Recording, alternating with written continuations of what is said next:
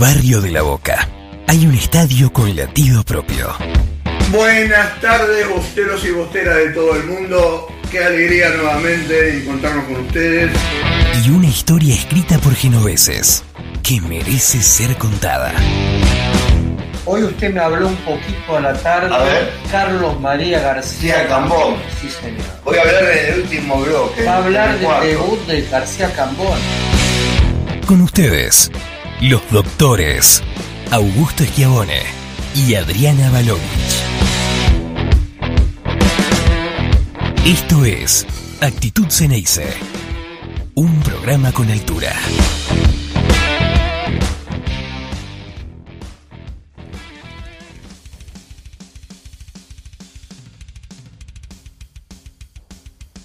Bosteros y bosteras de todo el mundo. Un nuevo programa de Actitud Geneise. ¿Cómo va, Gladys? Hola, buenas tardes. Feliz tarde para todos. Bueno, un nuevo programa distinto. Vamos a tener un último bloque muy, muy copado con una analogía, eh, un tema de Sabina eh, llamado El Guito sin Mafalda, con el doctor Giovanetti, que va a ser una analogía de la letra, música, tono con la historia. Va a estar muy lindo. La verdad que muy lindo. Están vinculada la música con el fútbol, ¿no? Sí, totalmente. La canción de, de Sobre todo la dice- hinchada de boca que Exactamente, que dice de González Catana la cancha de Boca. La escuché, la escuché. Muy linda, la escuchaste. Sí. Bueno, recordamos la- las, las redes por las cuales nos pueden seguir, que son, bueno, Facebook, Actitud Geneise, Insta, Instagram. arroba, eh, Actitud Geneise. Bueno, y obviamente por Radio Contenidos, nuestros oyentes de todo el mundo. Bueno, vamos a una bajada de bandera, señor director, y vamos con el genio de Nadir, con la actualidad de Boca.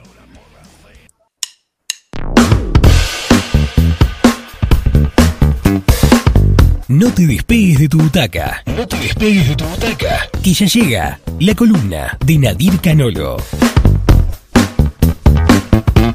En Radio Contenidos, tu conexión al mundo. Bueno, Nadir, buenas Agu- tardes. ¿Cómo estás, viejo? Augusto Gladys, buenas tardes para, para todos ustedes, para todos los que están prendidos a, a la transmisión de, de Actitud Ceneice. Eh, miércoles, el día sándwich de la semana, eh, que está ahí en la mitad. Eh, se viene, ahora sí, eh, un calendario apretadísimo, no hay descanso. Este, se vienen partidos miércoles, domingo, domingo, miércoles para, para el equipo de Miguel Ángel Russo. Una semana este, distinta, con, con mucho trabajo eh, eh, eh, en lo táctico, de cara al partido contra Atlético el fin de semana, donde vamos a ver un equipo alternativo, porque Boca debuta en la Copa Libertadores el próximo miércoles. así que vamos, vamos de a poquito con, con todo lo que fue pasando. La, semana pasada, ya saben, se hizo un sorteo de la Copa Libertadores en Luque. Este, Boca este, va a compartir zona con Barcelona de Ecuador, con The Strongest de Bolivia y con Santos de, de Brasil. Eh, al equipo ecuatoriano lo enfrentó en la edición 2003. eh, Copa que Boca ganó de la mano de Carlos Bianchi, lo enfrentó en fase de grupos. Eh, a The Strongest de Bolivia lo enfrentó en la Copa del 65 y en la del 82. Después jugó eh, un par de partidos amistosos contra eh, los del Altiplano y contra el Santos. Bueno, lo ha enfrentado en la final del 63 que perdió, lo ha enfrentado en la final del 2003 que ganó y lo ha enfrentado en las últimas semifinales del torneo continental donde quedó eliminado eh, en semifinales. El Peixe que se ganó el lugar en el, en el grupo de Boca, que es cabeza de serie, eh, eh, el equipo azul y oro, eh, habiendo eliminado anoche a San Lorenzo eh, eh, en la última jornada del repechaje. Así que este grupo confirmado para Boca, debut eh, en el Hernando Siles de La Paz el próximo miércoles para, para el equipo de Miguel Ángel Russo y eso va a tener mucho que ver con eh, el equipo mix que, piensa el entrenador para jugar eh, el fin de semana por Copa de Liga ah, ante el decano, muchachos. Eh, Ayer es el partido el miércoles. Boca va a jugar en el Hernando Siles este, de La Paz, eh, según hora argentina, a las 19. 19 hora argentina contra The Strongest. ¿sí? Así que a las 19, Boca en La Paz, eh, se juega lo- los primeros tres puntos este, del grupo. Eh, después va a tener que ir a Guayaquil y obviamente después va a tener que ir a jugar este, seguramente a Brasilia, no a San Pablo, va a tener que jugar en el Manegarrincha debido a las restricciones que tiene San Pablo por, por, por la pandemia de coronavirus, seguramente eh, eh, el equipo de Ariel Holland pierda la, pierda la localía y tenga que, que irse hacia la capital brasileña. Eh, pensando en, en- en lo que viene, yo me imagino que para jugar en Bolivia, Marcos Rojo está descartado, está lesionado, no juega ni en Bolivia ni el fin de semana contra el decano. Para mí Carlos Tevez no viaja eh, a, La Paz. Este, me parece que sí va a jugar contra, contra Atlético Tucumán. Eh, pensando en el decano, realmente sí. Eh, pensando en el decano, me imagino un equipo alternativo. Por ejemplo, hoy paró Rossi, Buffarini, López, Izquierdos y más. Una defensa totalmente alternativa. Perdón. Una defensa totalmente alternativa sacando el Cali. Eh, en la mitad de la cancha, Varela, Almendra. Ceballos, Sara, Teobando y Carlos Tevez. Un 4-2-3-1. ¿eh? Eh, un nuevo esquema táctico que paró, que paró este, Miguel Ángel Russo de cara este, a- al encuentro del próximo sábado en el José Fierro ante, ante el equipo que, que- que dirige Omar de Felipe. Yo me imagino, como les dije, eh, un equipo alternativo. Eh, corrijo, el partido es a las 21 en la bombonera. eh, y después Boca viaja este, hacia, hacia La Paz, eh, donde seguramente juega Andrada, donde seguramente este, juegue con esta línea de tres. Yo creo que el que va, este, el que va a viajar y que va a jugar también es Carlos Izquierdos, pero eh, sostengo, Tevez se va a quedar seguramente en Buenos Aires. eh, así que teniendo un antecedente de, Carlitos en la altura, en la edición 2019 no jugó eh, contra Liga eh, en aquel partido eh, por mata-mata donde Boca goleó 3 a 0. Eh, solamente viajó a La Paz una vez en el 2016 contra, contra Bolívar, que igualó 1 a 1. eh, todavía era este, Pascua Robarrena el entrenador de, eh, del Ceneice. Así que habrá que ver qué es lo que pasa. Hoy en día, este, Miguel Russo paró un equipo con el que les había dicho un mix para jugar ante el decano. Eh, habrá que ver, ¿no? Si, si, si está bien, si está mal, Boca tiene que ganar, no hay mucho margen de error, porque quedan a nada menos que tres partidos para, para definir eh, si, si, si Boca pasa o no de ronda en la Copa de la Liga. Hoy está pasando, está cuarto con 13 puntos, este, supera Independiente por diferencia de gol. Si la, la fase regular terminaría hoy, Boca pasaría de ronda y estaría enfrentando a Colón de Santa Fe, que es el primero de, de- la zona 1. Eh, pero bueno, por el momento Boca cumple con, con pasar de ronda. Eh, no todavía está mucho en el debe en cuanto a lo futbolístico, ¿no? Este, tomando en cuenta el, el mal rendimiento de, de- Boca frente a Unión de Santa Fe en la última jornada, aún con Edwin Cardona en cancha. Pero bueno, dicho esto, eh, Boca va a tener que trabajar mucho eh, para, para poder ganarle Atlético, eh, más allá de que el decano este, no, no, no, no es- no esté pasando tampoco un buen momento. Pero si, si de momento se habla, la- eh, al menos este, en la zona de Boca, la otra eh, eh, también es muy pareja. Eh, el decano aún así está a un punto de Boca. ¿sí? Así que yo no creo que venga la bombonera a perder. eh, tal vez sí a buscar el punto. Y es ahí donde, de- donde Boca tiene que tener cuidado. Porque si Boca empata, lo puede pasar defensa. Lo puede pasar Huracán. eh, están todos muy están todos muy pegados lo puede lo puede pasar Talleres sí Talleres juega el viernes así que Boca va a jugar con algunos resultados ya este, eh, en la cabeza también juega el Globo eh, eh, el viernes ante ante Vélez Arfield en el José Malfitani así que este muchos de los rivales directos este, se, se miden ante ante sus otros contrincantes eh, un día antes. Así que Boca a- atento atento a eso va a salir a jugar a la bombonera con este, con varios resultados puestos, quizás con más o con menos presión, este, según los, los resultados finales que, que- se vayan que se vayan dando.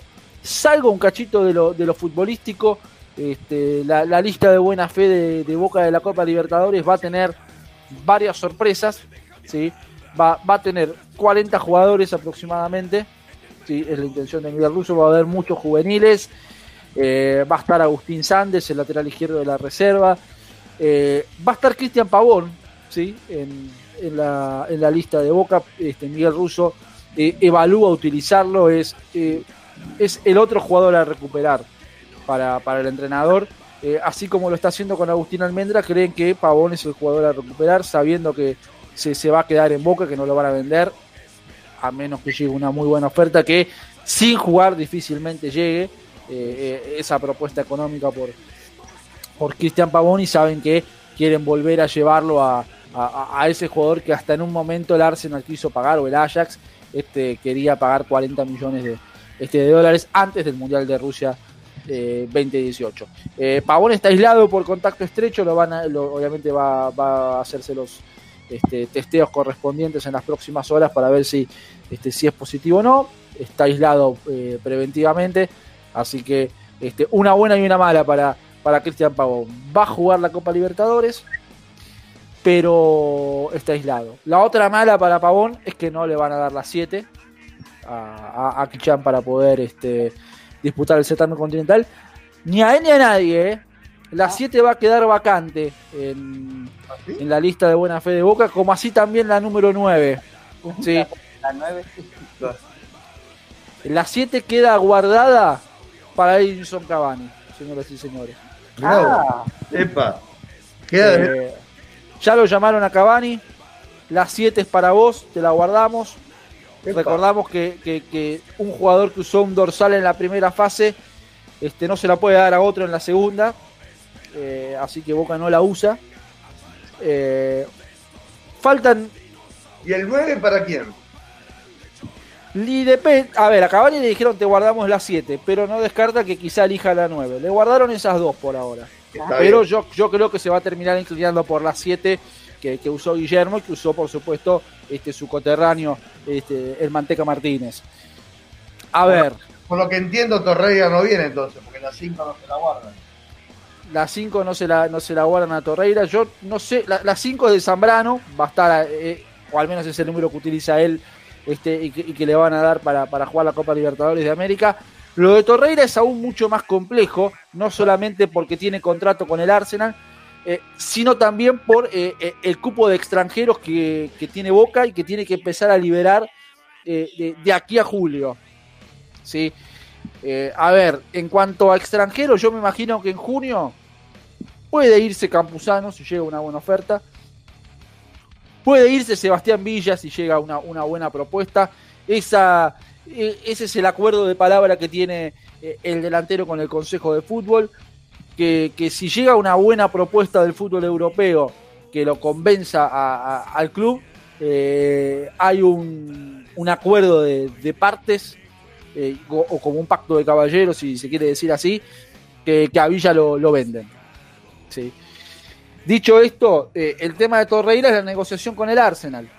Tiene contrato vigente con otro club y por si fuera poco, está préstamo con otro, que es el Atlético de Madrid más allá de la buena voluntad de Torreira que, se muere por jugar en Boca, que, el Consejo de Fútbol estaría dispuesto a sentarse a negociar un préstamo por un año eh, y obviamente hacerse cargo del salario de, Torreira, eh, hay otros pormenores que, tal vez traban, no hacen tan fácil que Torreira llegue en julio. ¿Sí? Quizás el año que viene o en julio del 2022 eh, la, negociación podría, podría, llegar a ser podría llegar a ser otra. Y en cuanto a Cavani, y en cuanto a Cavani, eh, hay que pulir unos numeritos que, no son menores, pero que tampoco eh, hacen que la negociación esté fría. Todo lo contrario, está, están cerca. Eh, como siempre lo vengo diciendo, Cavani pide ganar en Boca en un contrato de tres años lo que gana solamente en uno en Inglaterra. ¿Sí? Para, para poder hacer esa comparación numérica, ¿sí? Sí, sí, sin poner una cifra puntual, pero eh, eh, es lo que resigna eh, el rioplatense para, para poder ponerse la camiseta de boca. El deseo lo tiene también, quiere estar cerca.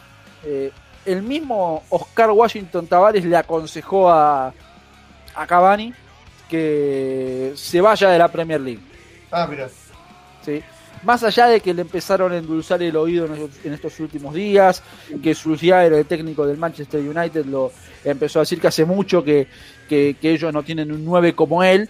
Eh, lo cierto es que él no venía jugando, que hasta que lo, hasta mismo lo habían suspendido por, este, por el uso de una palabra en una, red social que, que, lo, tildaron de racista eh, y, la verdad que no, no, no, cayó muy bien y hasta es más, tuvo respaldo de, compañeros sudamericanos este, entendiendo que, no era que no fue con, mala intención lo que había hecho Edinson Cavani en aquel momento. Si Boca afina un poquito los números, yo, yo me animo a decir que, que, es un 110% lo de Cavani. Mientras tanto hay que guardar, eh, tomando en cuenta la, austeridad que maneja el Consejo para las negociaciones, pero yo creo que Boca está cerca está cerca de tener a Edison Cavani para, para la segunda parte de, la Copa Libertadores de América. Así que en eso, eh, si se mueve un poquito más rápido, Cavani va, va, a jugar en Boca Juniors. Yo creo que son muy, pero muy buenas noticias, eh, las, las que vienen con, con Edison Cavani. Eh, refuerzo, ¿no? Es el refuerzo, no va a ser el único, ¿no? No va a ser el único. Boca quiere un lateral derecho eh, para, la segunda parte. Hay que tomar en cuenta que se van Buffarini eh, y, Leo Jara a, mitad de año. Yo no sé si se va a ir Emanuel Más. Yo ahí pondría un signo de interrogación. No estoy seguro que Manuel Más se vaya de Boca. Sí, yo creo que la situación del ex San Lorenzo es un poco más reversible que la de los otros dos. Eh, bueno, Jara es una, eh, más allá del contrato, se quiere ir. Eh, yo no sé si es destino MLS o si será destino fútbol argentino para Leo Jara, pero lo cierto es que Boca no sigue. Bueno, lo de Buffarini creo que lo utilizan porque no le queda otra opción al cuerpo técnico, pero si, si no fuera por eso, Buffarini tampoco jugaría y, atravesaría una situación similar a la de Paul, a la de Paul Fernández. Sin ir más lejos, hubo un comunicado donde ya anunciaron hace algunos meses que Buffarini no iba a jugar más, que, se iba a ir de Boca a partir del, del primero de julio. Algo que, no había, que no ha habido, que no ha ocurrido nunca o que no era frecuente eh, en Boca este, anunciar o comunicar que un jugador de este, no, iba a continuar a partir de julio. Así que yo creo que era algo, algo sorprendente. Va por un lateral derecho Boca en julio, va a ir por un volante central también. Yo creo que van a hacer, este, van a negociar nuevamente con, con, Esteban Rolón, el, mediocampista de Huracán. Eh, eh, el cambio político que, ha habido en el equipo de Parque Patricios quizás puede contribuir favorablemente para que Rolón este, sea refuerzo de Boca en julio. Eh, la, llegada de David Garzón y la salida de, Alejandro Nadur después de muchos años este, eh, al frente del, quemero, eh, puede llegar a, hasta incluso a, airear las relaciones con, con Boca, que no, que no fueron malas, pero que, se, que se empezaron a poner muy ásperas desde que Alfaro le iba muy bien en el globo y que Boca en 2019 se lo, se lo arrebata. Pero previamente a eso ha, habido negociación, ha habido buenas negociaciones entre, entre Huracán y Boca, donde ha estado Espinosa, donde ha estado Guanchope Ávila, eh, donde Boca le ha dado a Andrés Chávez, eh, sin, ir más lejos, así que, este, a, bueno, Marcos Díaz, este, incluso en Boca, así que había eh, buena relación que quizás que con lo de Alfaro se, terminó de quebrar un poquito. Así que bueno, muchachos, el próximo miércoles este, tendremos un, una, una, edición quizás un poco más breve, tomando en cuenta que eh, eh, estaremos en medio del partido eh, de, Boca con, este, con, con Die Strongers. 3.600 metros de altura son los que va a tener que afrontar Boca ante en el Hernando Siles de La Paz.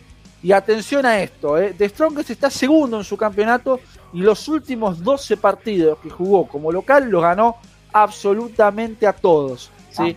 Ah. Así que Miguel, perdón, esto es un pequeño consejo de, este humilde servidor. 5-4-1 para jugar en La Paz, traerse el puntito, no perder. Yo creo que un punto, un punto en La Paz, no quiero exagerar, pero un punto en La Paz es casi, es casi media clasificación a octavo de final. La pelota dobla, como decía.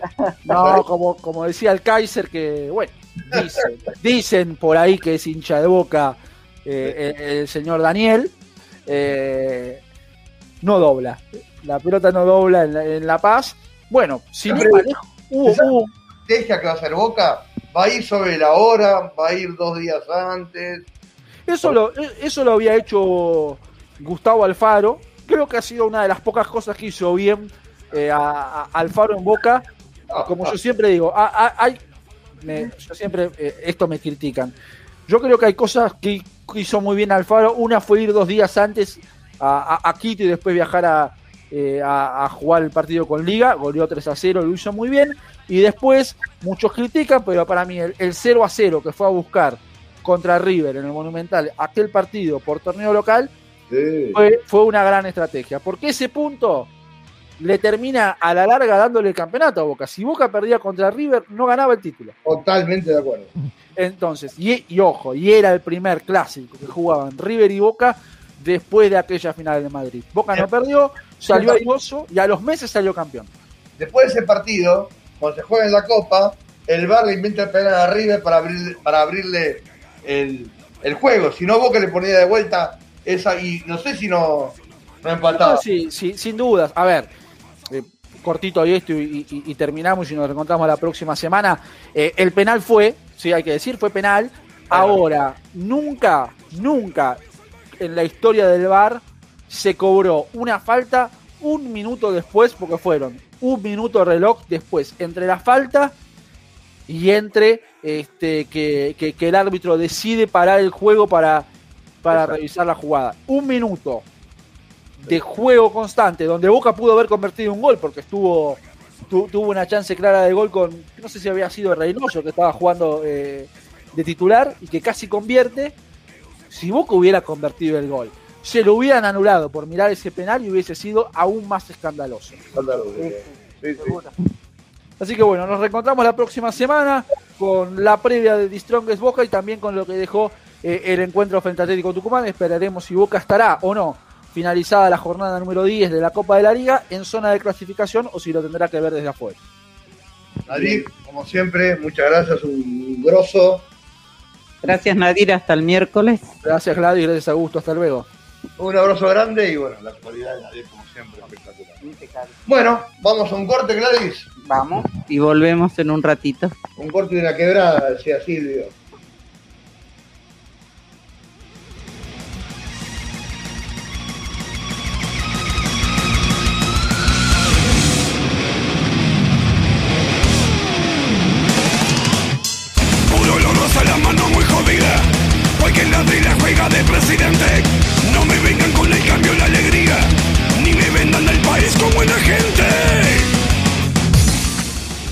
Estamos donde vos estás.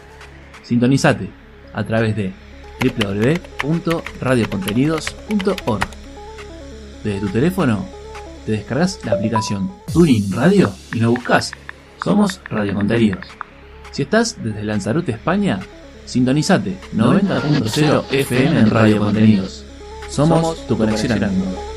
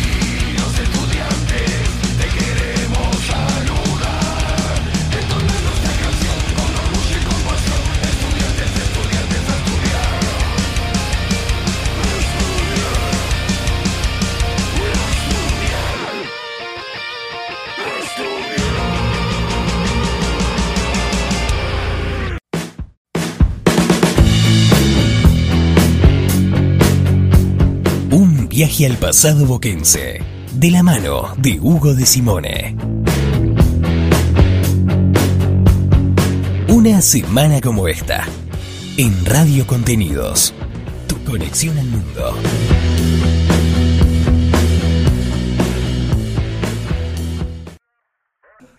Estamos en un segundo bloque y como siempre, ¿quién es el dueño del segundo bloque? El doctor de Simón. La enciclopedia del fútbol. Exacto. ¿no? Uno abre la enciclopedia y sale Hugo. Hola, hola Gladys, hola Augusto, querida Patria Bostera, ¿Qué tal, doctor? ¿Cómo está? ¿cómo están? Un gusto estar siempre acá con Actitud Ceneice recordando la gloriosa historia de nuestro querido club. ¿Gusta la camiseta? Me encantó, De me encantó. Para recibirlo a ustedes, para vos. Muchas gracias. Me dice Gladys que no te pregunte por el apellido de la húngara. ¿eh? ¿No? Bueno, no, ya, ya va a volver el momento de la señorita. Eh, no entendí mucho la camiseta cuando la presentaron, que dijeron que era una alegoría al barrio. Su- supuse que la parte inferior, donde se ven una- unas estructuras medio geométricas, República de la Boca. atrás dice República de la Boca. Sí, me pareció como que adelante además había como si fuera estilizado algunas casas con coloridas como hay en la Boca, un poco recordando eso, ¿no?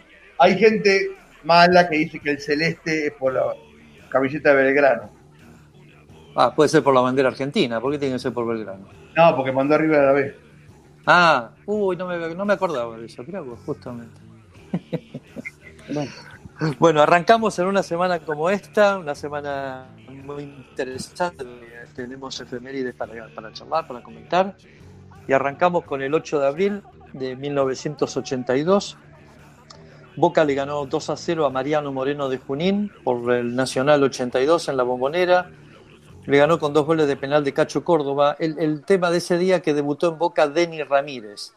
Denny Ramírez era un volante ofensivo surgido de las inferiores de Boca y la noticia es que fue, eh, y sigue siendo, el jugador más joven en debutar en la historia del club, ya que ese día tenía 15 años, 11 meses y 23 días.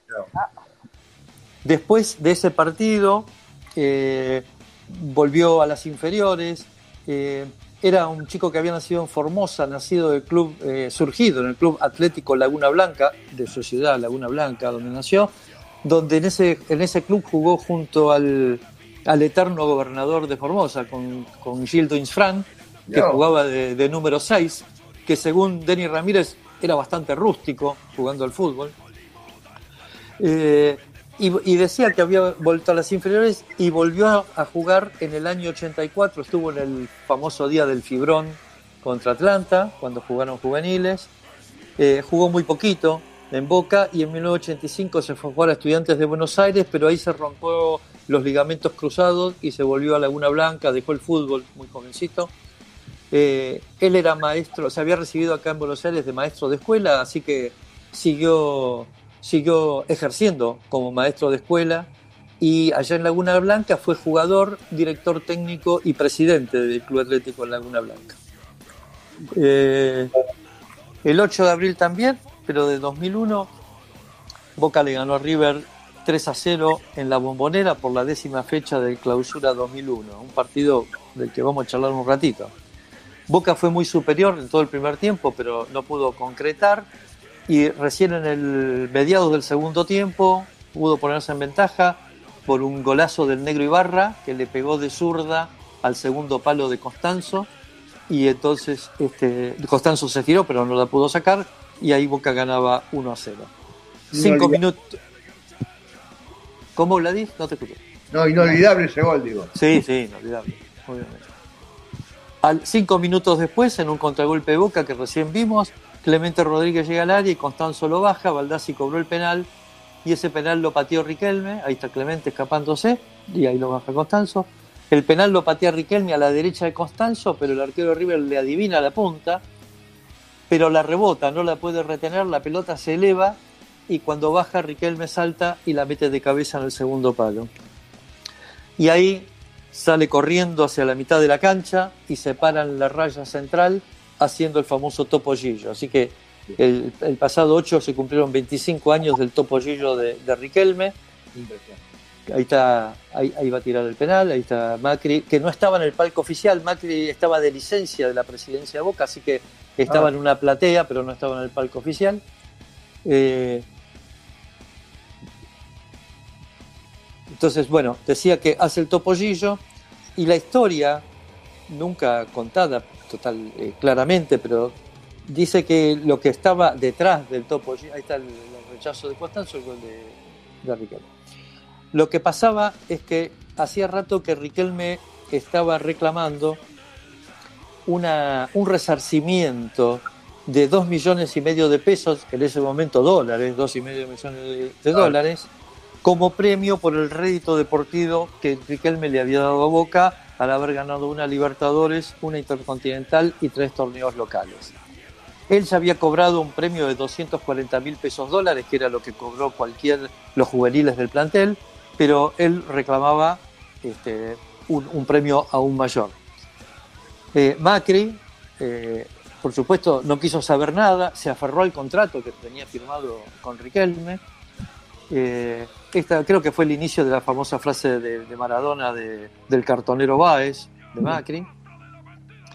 Y había mucho tirafloja y la bomba explotó porque un dirigente, que nunca se supo bien quién fue, algunos dicen que fue Orlando Salvestrini, el, el- el tesorero de Boca en ese momento, pero no, no es una eh, versión confirmada, dijo que eh, Boca tenía un pasivo de 500 mil pesos que no tenían, no, no tenían una, un destino bien definido y alguien dijo que esa plata Boca se le había dado a Riquelme para comprarse una casa. Y ahí Riquelme estalló y, este, y apareció su reclamo.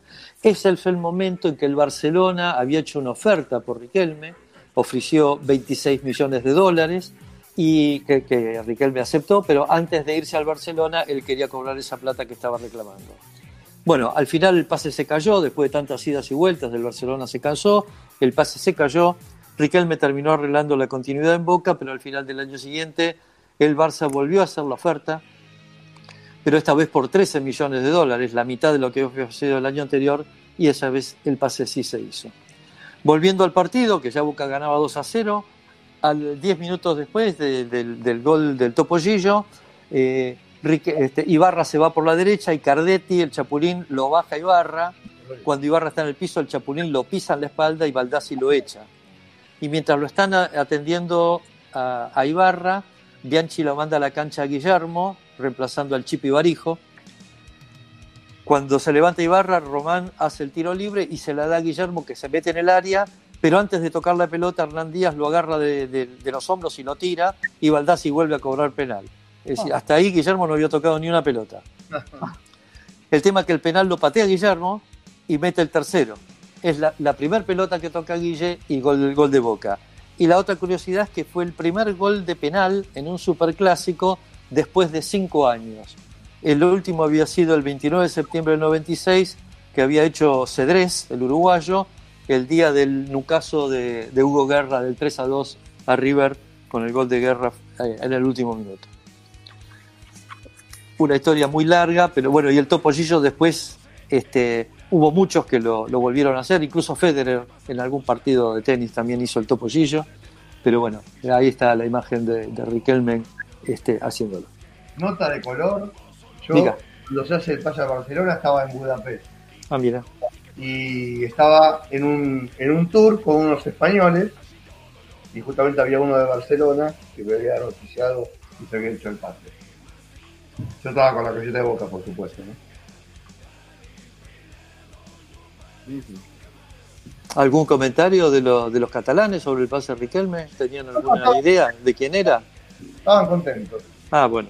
estaban contentos. Porque después fue muy resistido en el Barça. ¿no?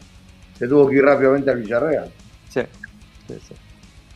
Bueno, pasamos al 9 de abril, pero de 1916. Ese día debuta en la primera Alfredo Eli. Alfredo Eli fue un símbolo de Boca en la era amateur, un jugador, un medio izquierdo que llegó de River, eh, un jugador diferente para su época, tenía muy buena educación y era el medio izquierdo, para los que no, no, no, no están enterados, en esa época era lo que sería un marcador de punta izquierda. Eh, Y ahora que estamos muy acostumbrados a salir y vuelta a los marcadores de punta, en ese momento los defensores eran bastante estáticos en su quintita. Sin embargo, Eli siempre subía y bajaba para ayudar al mediocampo y a los delanteros. Capitán indiscutido de Boca, capitán en la gira de 1925 por Europa, eh, jugó 13 temporadas, ganó 13 títulos oficiales y dos campeonatos amistosos internacionales, jugó 228 partidos en la primera de Boca con 9 goles y compartió la defensa, entre otros, con Ludovico Vidoglio, tanto en Boca con la selección. Eh, también jugó el, Mundial del 30 en, Uruguay. El 9 de abril de 1956 nació Miguel Ángel Russo, nuestro actual director técnico, jugador símbolo de, estudiantes en su época de, volante central. Fue, había sido director técnico de Boca en 2007, donde gana la Copa Libertadores. Y a principios de 2020 llega a Boca en su segunda, en su segunda gestión donde ganó la Superliga 19-20 y la Copa Diego Armando Maradona 2020, y ahora lo tenemos en un, presente un poco oscilante eh, en la primera de Boca. Em, el 9 de abril también, pero de 2006, Boca le ganó a Colón 2 a 1 en Santa Fe, el técnico era Basile, y la historia de ese partido eh, es que eh, Basile vuelve al cementerio de los elefantes después de haber dejado a Colón para llegar a Boca y lo recibe la hinchada con un montón de pancartas este, insultándolo porque había abandonado a Colón por venir a Boca para cobrar más dinero. La realidad, que es lo que contó el Coco, es que Colón le debía plata y bueno, eh, se, se, intentó llegar a un arreglo por la deuda, pero en ese momento no se pudo, no se pudo arreglar y bueno, entonces el Coco decidió venirse a Boca pero bueno, a la hinchada no le gustó porque en realidad Colón estaba haciendo una muy buena campaña con el Coco hasta que él, hasta que él dejó el club. Pasamos al 10 de abril de 1938. Eh, Boca pierde con River 2 a 1 en la, en la, cancha de Boca por la segunda fecha de ese campeonato 2000, de 1938. Ese fue el último partido que se jugó en el viejo estadio de Bransen y, y del Crucero, hoy este, del Valle Berlucea, eh, el viejo estadio de tribunas de madera que se había inaugurado en 1924. Eh, a partir de ese partido, el estadio se cerró, Boca pasó a jugar de local en la cancha de Ferro y se demolió y comenzó la construcción de la bombonera que se inauguró dos años después, el 25 de mayo de 1940. 10 de abril también, pero de 1981, otro partido muy recordado y muy famoso de Boca, en que le gana 3 a 0 a River, el partido se jugó un viernes porque el domingo 12 de abril se corría Fórmula 1 en el Autódromo Galvez y corría Lole Reutemann. Entonces, este, por eh, consejo de la, de la, Policía Federal, eh, teniendo en cuenta que el domingo iba a haber muchísima gente en el autódromo, se decidió que el Superclásico se jugara en cancha el, viernes a la noche, una noche de lluvia, eh, con un primer tiempo muy áspero donde se fueron expulsados Merlo y el Piche Escudero, ambos por, por agresión a, jugadores rivales.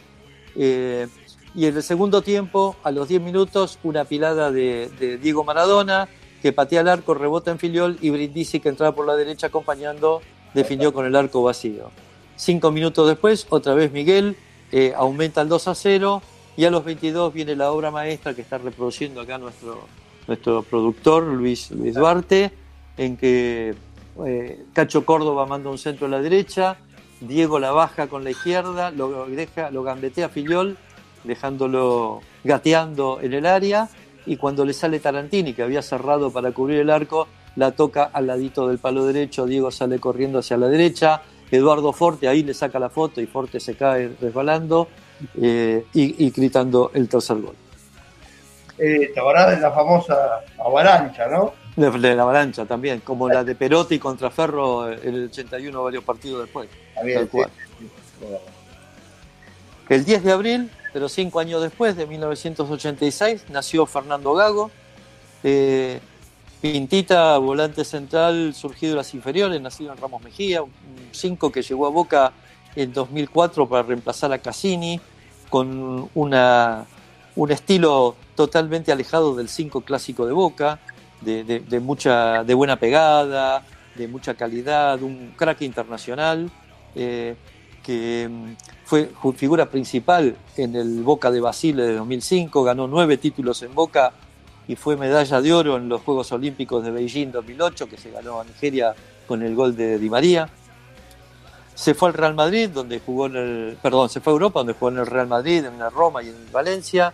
Volvió a Boca en 2014, pero a partir de ahí tuvo cuatro muy serias lesiones, tres rupturas de tendones de Aquiles. eh, muy raro que se rompa dos veces el mismo tendón de Aquiles, el, el derecho.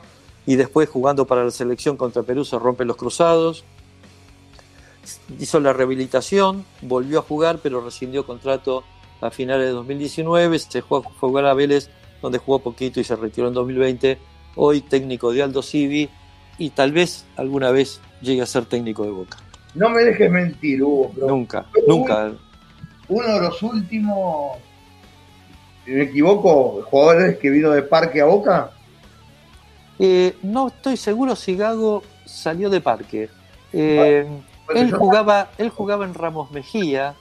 Eh, eh, no me acuerdo ahora en qué club de barrio jugaba. Bueno, alguna, alguna vez lo leí, esto te lo debo y te lo voy a hacer. Y voy a chequear si llegó de parque. Eh, a ver, independientemente de que haya o no llegado de parque, podía haber llegado. Los jugadores que llegaron de parque eran todos de buen manejo. eh, los que llegaron a Boca y los que llegaron a otros clubes, el Cucho Capiazo, por ejemplo, jugadores de muy buen manejo. Este, así que si no vino, se lo hubiera merecido que hubiera venido de parque. un homenaje a Madonna, ¿no? A Madoni, por supuesto. Pasamos al 11 de abril de 1915. Boca empata con Independiente 1-1 en la Avellaneda.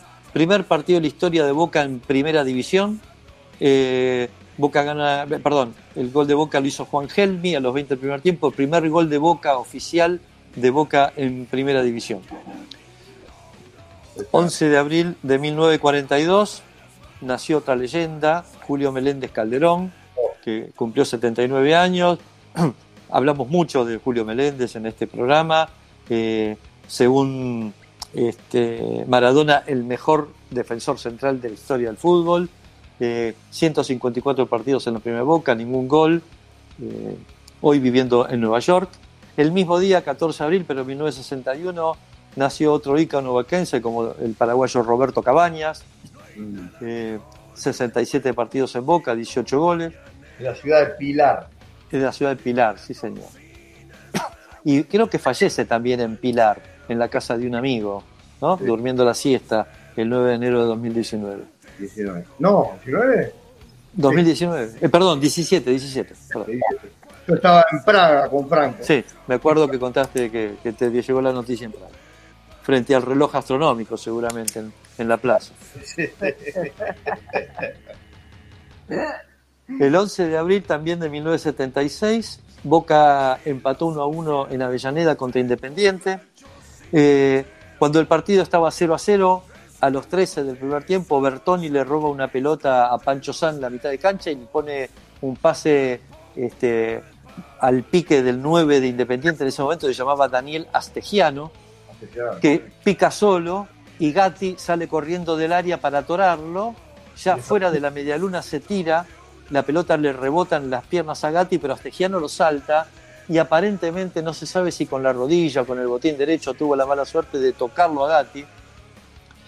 El tema es que Gatti pierde el conocimiento por ese golpe, queda tendido en el piso, cuando llegan los asistentes lo encuentran con sangre en la boca, con lo cual rápidamente eh, lo sacan en camilla, lo suben en una ambulancia del cuerpo de bomberos de Villa Chenagucía, que estaba ahí en la cancha independiente, y por orden del doctor Gioiosa, el médico de Boca en aquel momento, lo llevan al sanatorio Santa Isabel, donde se constata una triple fractura de la rama ascendente derecha del maxilar inferior. Esa misma noche lo operan a Gatti.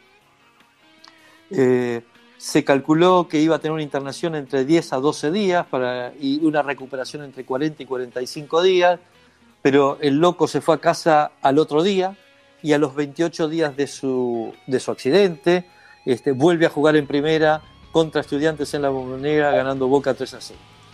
Eh, el partido siguió, a los 14 del primer tiempo, un minuto después de la lesión de Gatti, el, el Taberna, Juanchi Taberna puso el 1 a 0. Biasuto, Carlos Biasuto, el arquero, un arquero que había llegado de Central. Unión, de Central, perdón, había debutado en Atlanta, después fue a Central y llegó a Boca, lo, que fue el que lo reemplazó a Gatti por su lesión, le ataja un penal al Chivo Pagoni a los Sí. 44 del primer tiempo. El Chivo Pagoni era el 3 de Independiente, un uruguayo que era infalible en los penales, y Carlito Biasuto ese día se lo ataja, pero al final Bertoni a los tres del segundo tiempo pone el empate definitivo. Pasamos al 12 de abril de 1981, nació Nicolás Burdizo, eh, un defensor, un cordobés del pueblo de la ciudad de Altos de Chipión, eh, surgió de las inferiores, eh, un defensor también de, de- de gran presencia, mucho temperamento, un muy buen cabezazo, ganó siete títulos en Boca, jugó 164 partidos, 6 goles, campeón mundial sub-20 en Argentina en 2001, oro olímpico en Atenas en 2004 junto con Carlitos Tevez. En ese 2004 se fue a jugar al Inter, donde también ganó varios campeonatos, varios escudetos, y después ya retirado volvió a Boca siendo manager entre los años 2018-2019 hasta que llega la instrucción y él es desplazado con la creación del Consejo de Fútbol actualmente actuante en, Boca. 12 de abril de 1908, Boca goleó 4-1 a San Telmo, al candombero, y obtiene la Copa Barone de la Liga Albión. Esta Liga Albión era una liga amateur, todavía no se había formado la Liga Amateur de Fútbol Argentino, así que los, los equipos este, formaban ligas más o menos este, barriales y Boca gana este título, primer título en la historia de Boca, antes de debutar en la Argentine Football Association. Eh, el partido, si bien eh, se jugó, Boca juega contra San Telmo, se juega en una cancha neutral, en la cancha de Sportivo Ballester, que estaba eh, donde está ahora la actual Plaza Roca, sobre la calle Artigas en Villa Ballester. Para nuestros amigos de- del partido San Martín que, nos escuchan, saben muy bien dó- dónde está ubicada. Y el, 13 de el 12 de abril, perdón, también, pero de 2010, eh, otro partido bisagra. Boca le gana 4-0 a Arsenal de Sarandí en la bombonera. A los 9 del primer tiempo, Palermo pone el 1-0 por un pase desde la izquierda de Riquelme.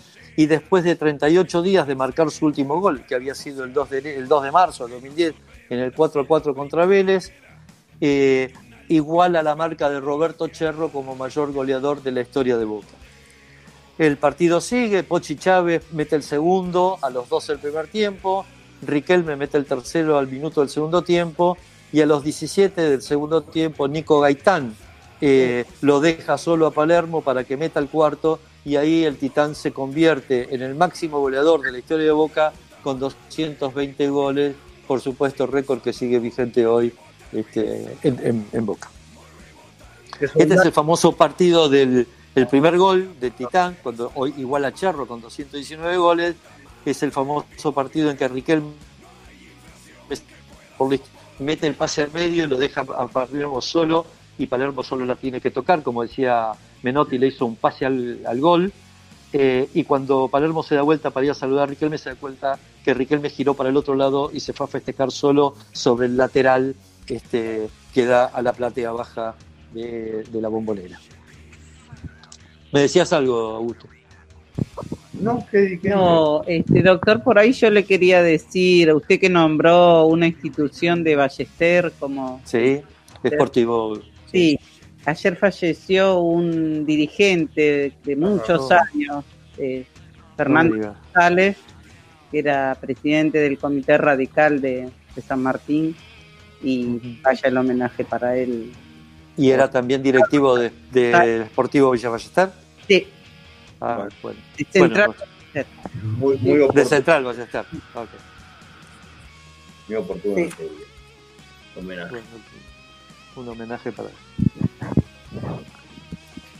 Bueno, y arrancamos con los dos últimos días. El 13 de abril de 1913, Boca le gana 4-2 a Estudiantil Porteño.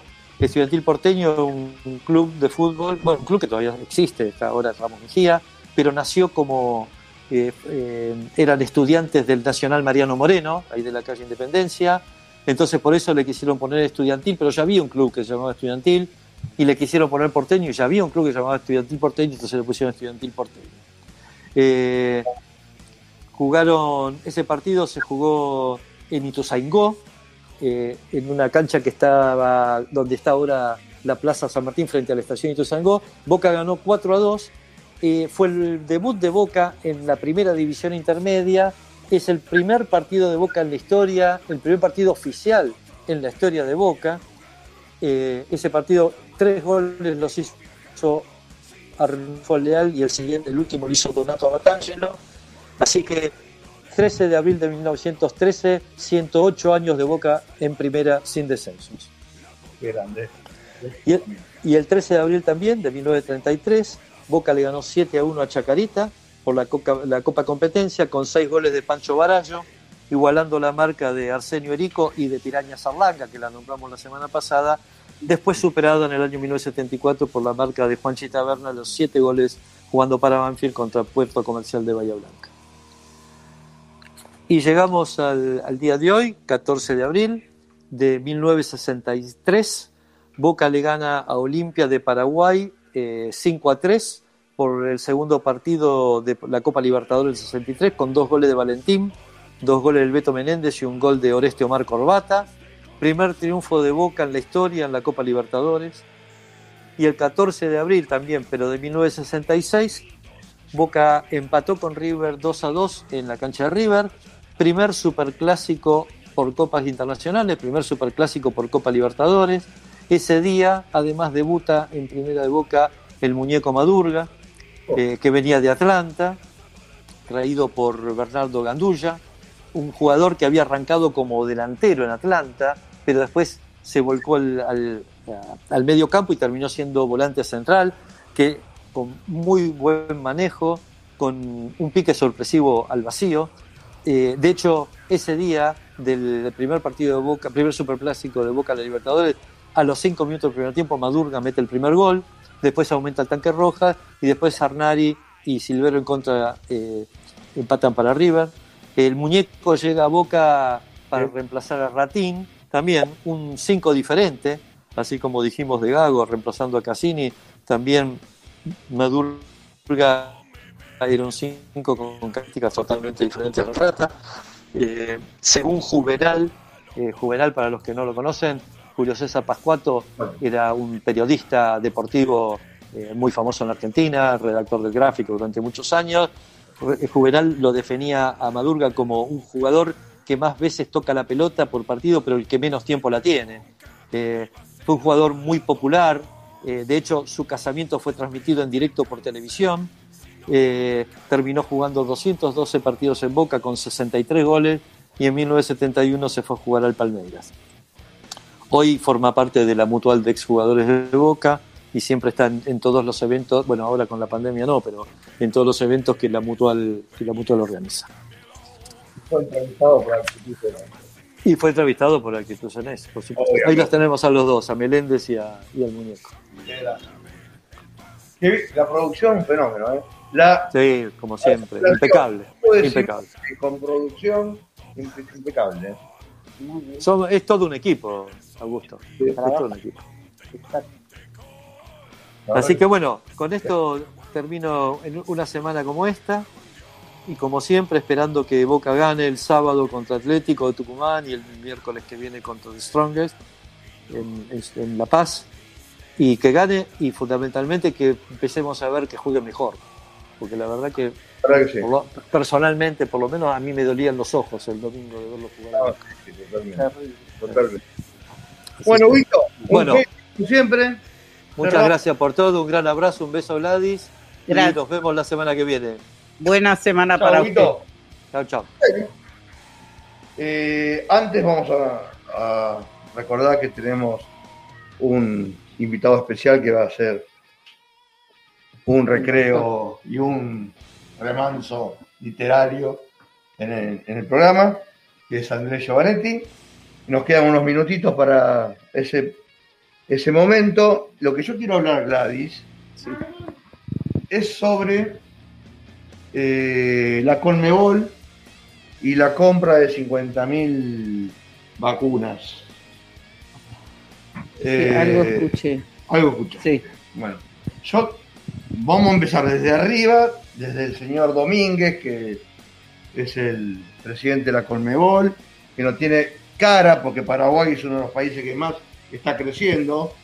El contagio el y contagio las más tiene, Paraguay sí. tiene la cepa, las dos cepas de Manaus, que son resistentes a las vacunas, tienen muy pocas vacunas, y el Caradura compra 50.000 vacunas para la Copa América, para los jugadores que van a jugar la Copa América. Para eso suspendela. ¿no? Yo te diría que sí. Eh, si vos querés comprar 50.000 vacunas, dividila entre los países miembros de la Colmebol para que puedan ser vacunados, aunque sean pocos cada uno. Y si acá renunció un ministro por, por vacunar a 20 personas que tenían que viajar, Imagínate, ¿no? Pero lo peor. sí. Atento equipo, buenas noches, ¿cómo están? Sí, ¿cómo Juan. le va? Eh, ¿Cómo estás? Veo que están hablando de vacunaciones y demás. Y por acá nos siguen llegando mensajes cada vez que hablas de vacunación. Siempre hay un chistoso que nos manda mensaje sobre la jornada de vacunación que dice que hubo de, de River en Madrid. Eh, la verdad que Siempre hay Este un es hijo un programa- que nos manda eso, ¿eh? eh, es más que chistoso es un desubicado y aparte es un desubicado porque realmente eh, quedó clarísimo que es mucho peor perder la categoría que perder una final con el clásico rival en Madrid. Peor que eso, nada. Nada. Eh, es más, Boca Juniors es el único equipo que no descendió, no solamente en Argentina, sino casi en el continente, y no sé si en el mundo, porque en Italia descendieron unos cuantos, eh, no sé, salvo Real Madrid, me parece que... eh, es- un desubicado el señor eh, que haya dicho eso. Me gustaría el nombre para contestarle personalmente. Pero no, bueno. no, no tenemos el nombre. Eh, los mensajes ya eran anónimos muchas veces. Pero siempre es el mismo, ¿eh? La misma hora. Cuando hablas de vacunación o algo, siempre es matemático. Mismo mensaje. Yo diría que Boca lo vacunó muchas veces a River, lo eliminamos en muchas instancias de la Copa, en muchos partidos, lo tenemos dijo, le llevamos siete partidos en la estadística, y que no tenemos la mancha del descenso. Al señor oyente le dice eso. Eh, pero bueno, no, lo que quería marcar, que más allá del desubicado de Domínguez como presidente, hay un argentino que es el eh, presidente de la Comité de Desarrollo de la Conmebol, que es un exjugador de fútbol de Rosario Central llamado Gonzalo Belloso. Ujú. No solamente fue jugador de Central, fue jugador de Cobreloa de Chile, de Lanús, jugó en el Racing de Estrasburgo y terminó su carrera en Central y aparte fue dirigente de Central.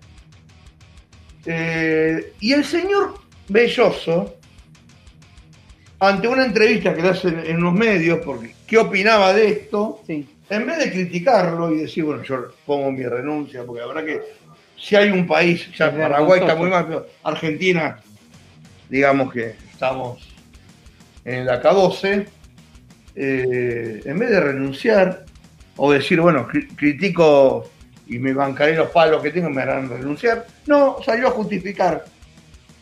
Salió a justificar la compra de 50.000 vacunas para los jugadores de la Copa América. Que yo, que yo tenga en, en cuenta, a ver, los jugadores son 10 equipos por planteles de 30, no da 50.000 tampoco, No. ¿no? O sea que se van a vacunar muchos dirigentes, Eh, bueno, allegados, para colmo, ¿no? exactamente. Porque si uno dice, bueno, le compramos los jugadores para garantizar los 50.000 vacunas. eh, y el señor Belloso, argentino, reitero, eh, director del plan de desarrollo de la Conmebol, no sé qué tipo de desarrollo, justificó eh, La compra. la compra, diciendo que es una entidad privada y la entidad privada negoció directamente eh, con los laboratorios. La verdad que ni, ni quise saber ¿Qué vacuna? laboratorio, me amargué. Y bueno, quería mencionar esto, ¿no? Tanto el señor Domínguez como siempre, Bueno, que ya sabemos lo que es el señor Domínguez, eh, y el señor Belloso argentino justificando esto. Y, y reitero, a ver, 50, hagamos la cuenta, Gladys, 50.000 vacunas, dan 10 planteles de... no, no. No, no dan. Pongamos que le, le ponemos los dirigentes. ¿Dan los bueno. dirigentes también? Domínguez siempre cuenta con su familia, así Sus, que. sus hermanas con la camiseta de River, Sí, ¿no? bueno, Así que bueno, nos vamos a ir a una pausa. vamos a una pausa Sí, muy cortita, porque ya enseguida retomamos. Del doctor. De Eduardo Andrés Paul Giovanetti. Un corte y una quebrada.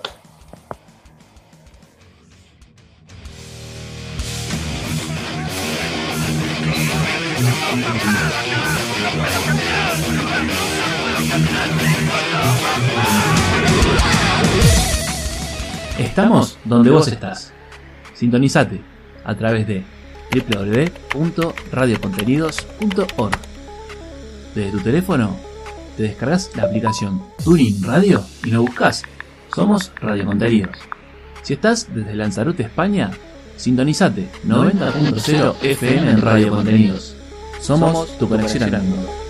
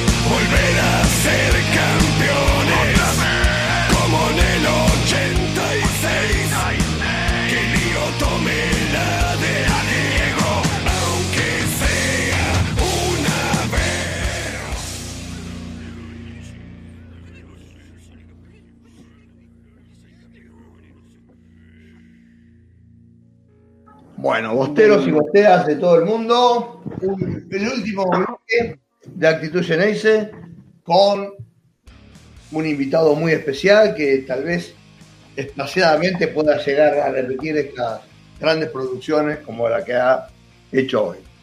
Eh, no sé si ya está, ya está en línea para presentarlo. Ahí. Acá está, Andrés. Qué gusto verte. ¿Cómo estás? ¿Qué tal, Augusto? ¿Cómo te va? ¿Me escuchás? Perfecto, ¿Qué tal, doctor? Buenas tardes. ¿Se escucha bien? ¿Qué perfecto. tal? Buenas tardes, ¿cómo les va? Bien. Un gusto tenerte, Andrés. La verdad. Bueno, la verdad que no. Y bueno, ya presentamos lo que has produ- producido, así que eh, todo tuyo. Sí. ¿Qué tal, Augusto? ¿Cómo te va? Buenas noches. Buenas noches a todos. Eh, contamos que el señor Andrés es hincha de River y tiene la grandeza de participar en este programa, ¿no?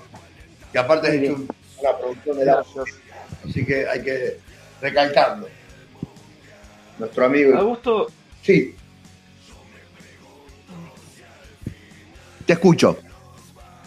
eh, se escucha bien porque escucho como un delay. Estoy como retrasado en lo que, en lo que hablo. Claro.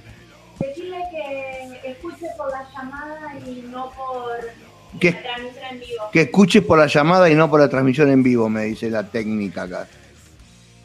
La operadora. A ver ahí. ¿Ahí se escucha bien? Sí. Perfecto. Perfecto. Ah, porque estaba escuchando, estaba, tenía la página de Facebook abierta en paralelo.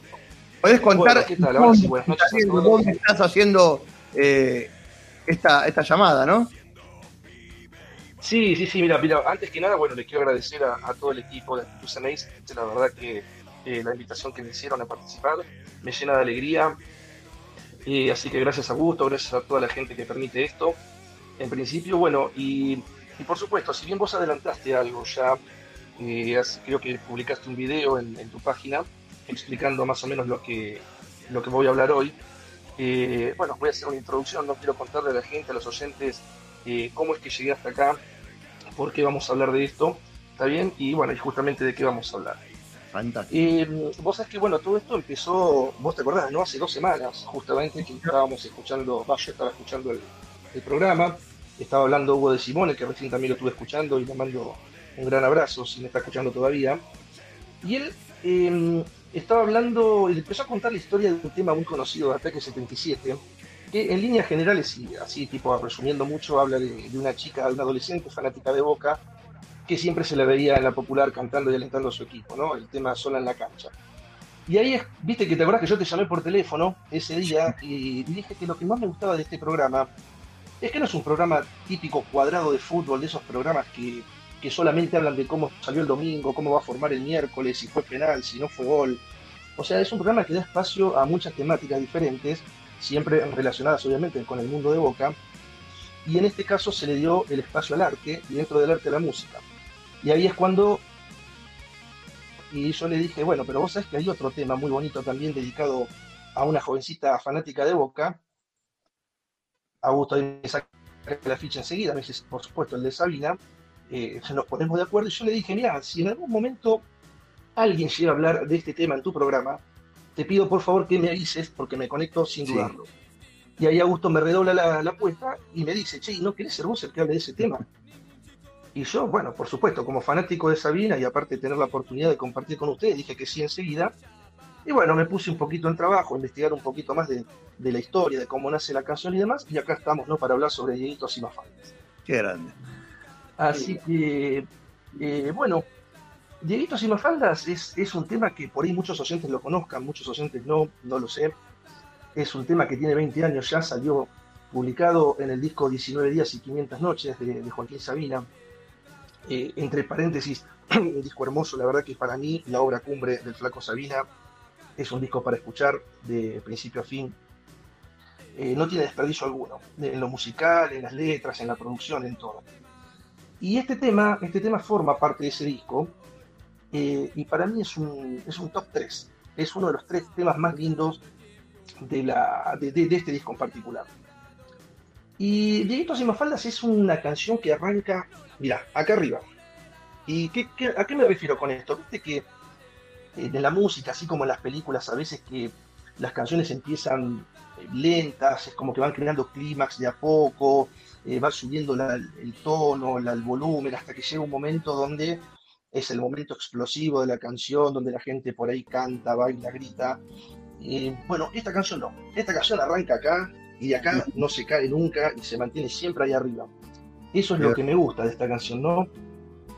Esta canción eh, arranca, eh, ya uno pone play y lo primero que escucha ya es un rasgueo de una guitarra que uno dice, esto parece muy flamenquero, muy español, ¿no?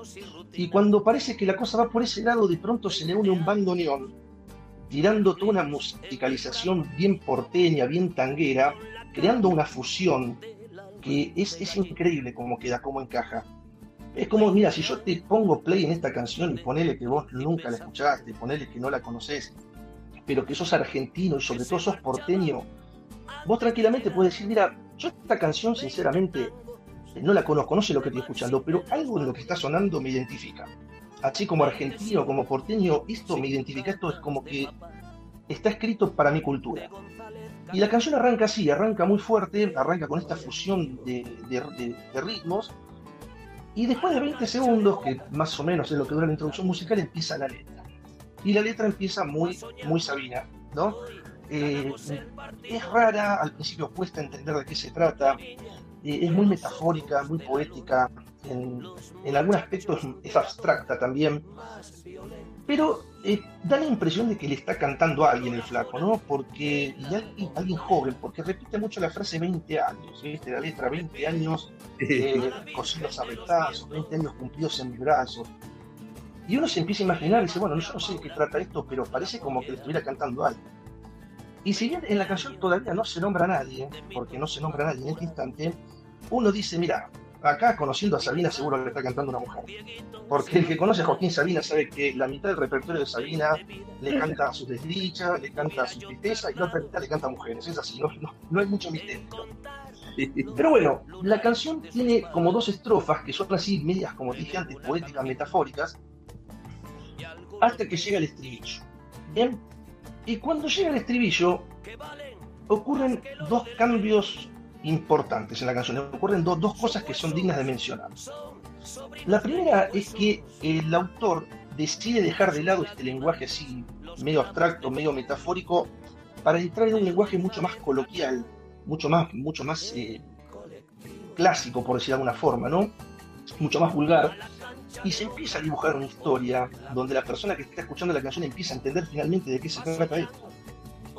Eh, y por otro lado, por otro lado, es acá, en esta parte de la canción, donde el autor incluye al Club Atlético Boca Juniors, que justamente es por lo que estamos hablando de esta canción acá, ¿no? Porque por ahí yo estoy hablando hace cinco minutos y la gente debe estar pensando qué tendrá que ver todo esto con, con Boca, ¿no?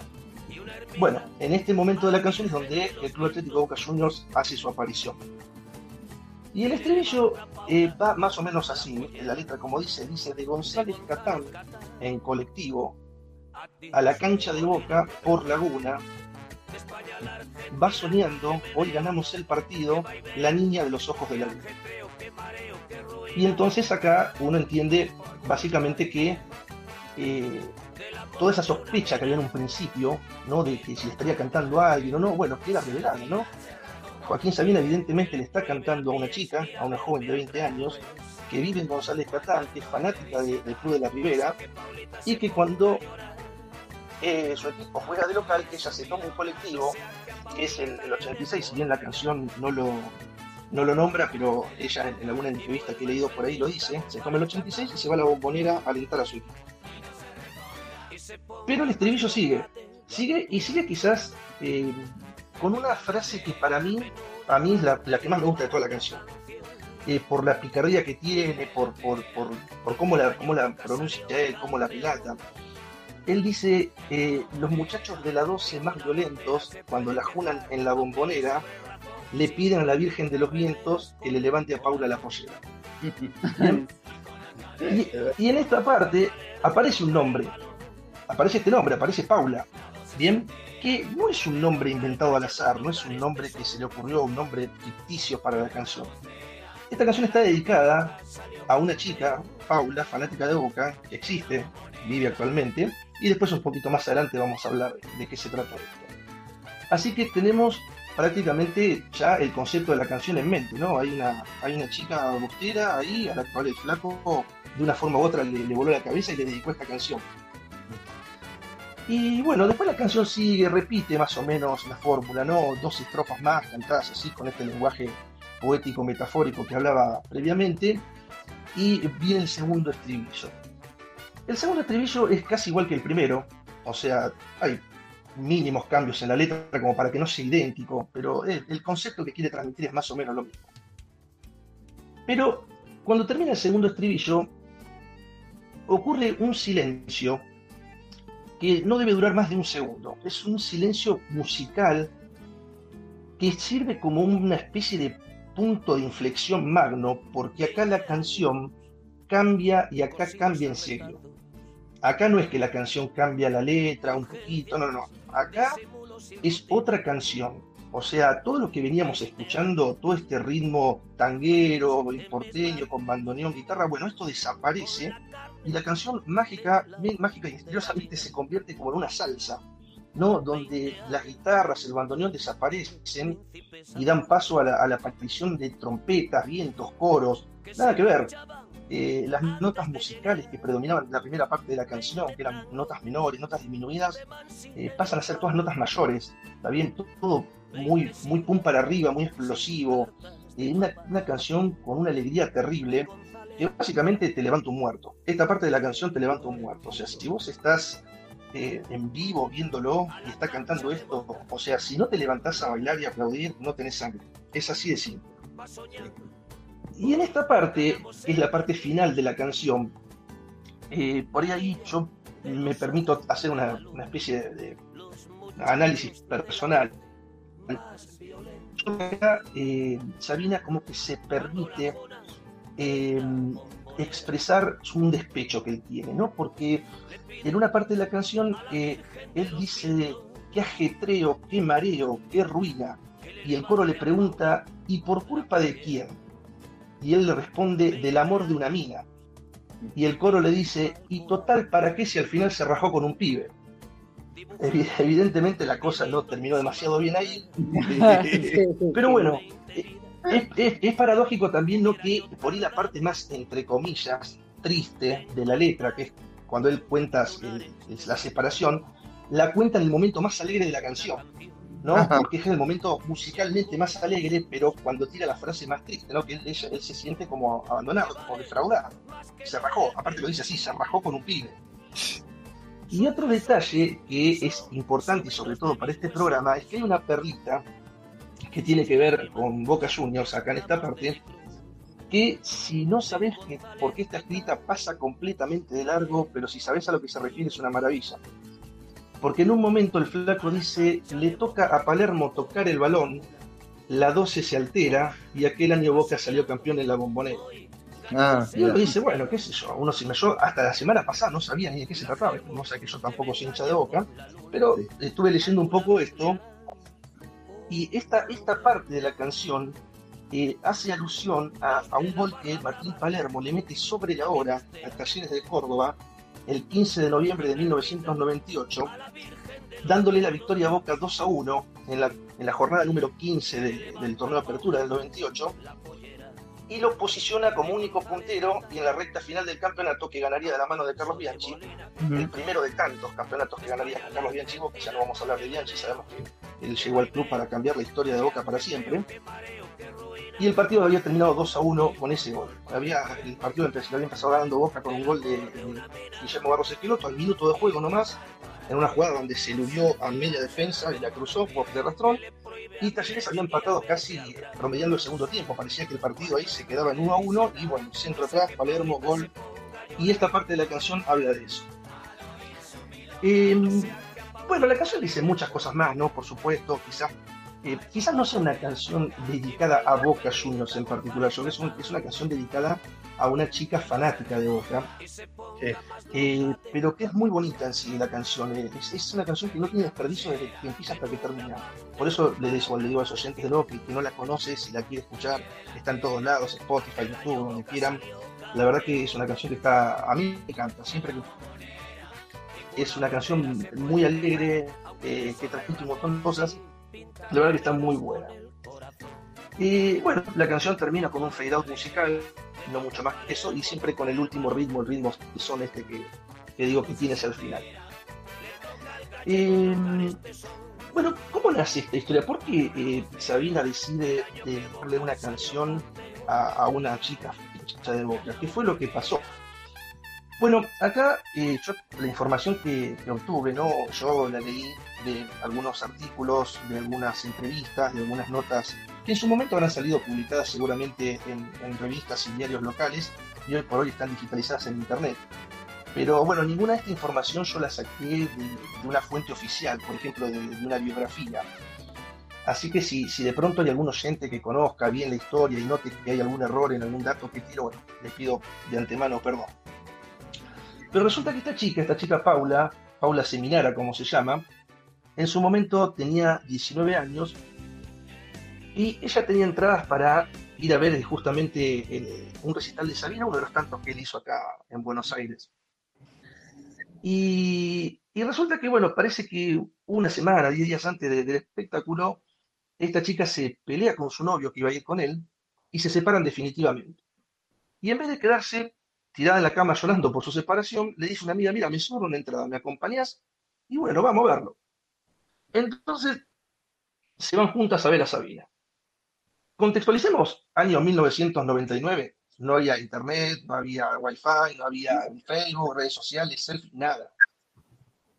Se mandan las dos al hotel donde estaba el flaco, obviamente el conserje dice, no, no está, pero ella de puño y letra le deja una nota, esto contado por ella en entrevistas, diciéndole que le había gustado mucho el show y que lo quería volver a ver.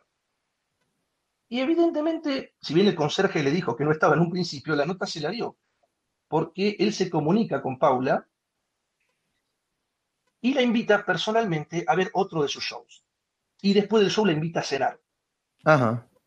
Y después de todo esto nace una relación que no fue una relación básicamente de un fin de semana, un mes, dos meses, no fue una relación larga, duró un año y medio, un poco más quizás. ¿Está bien?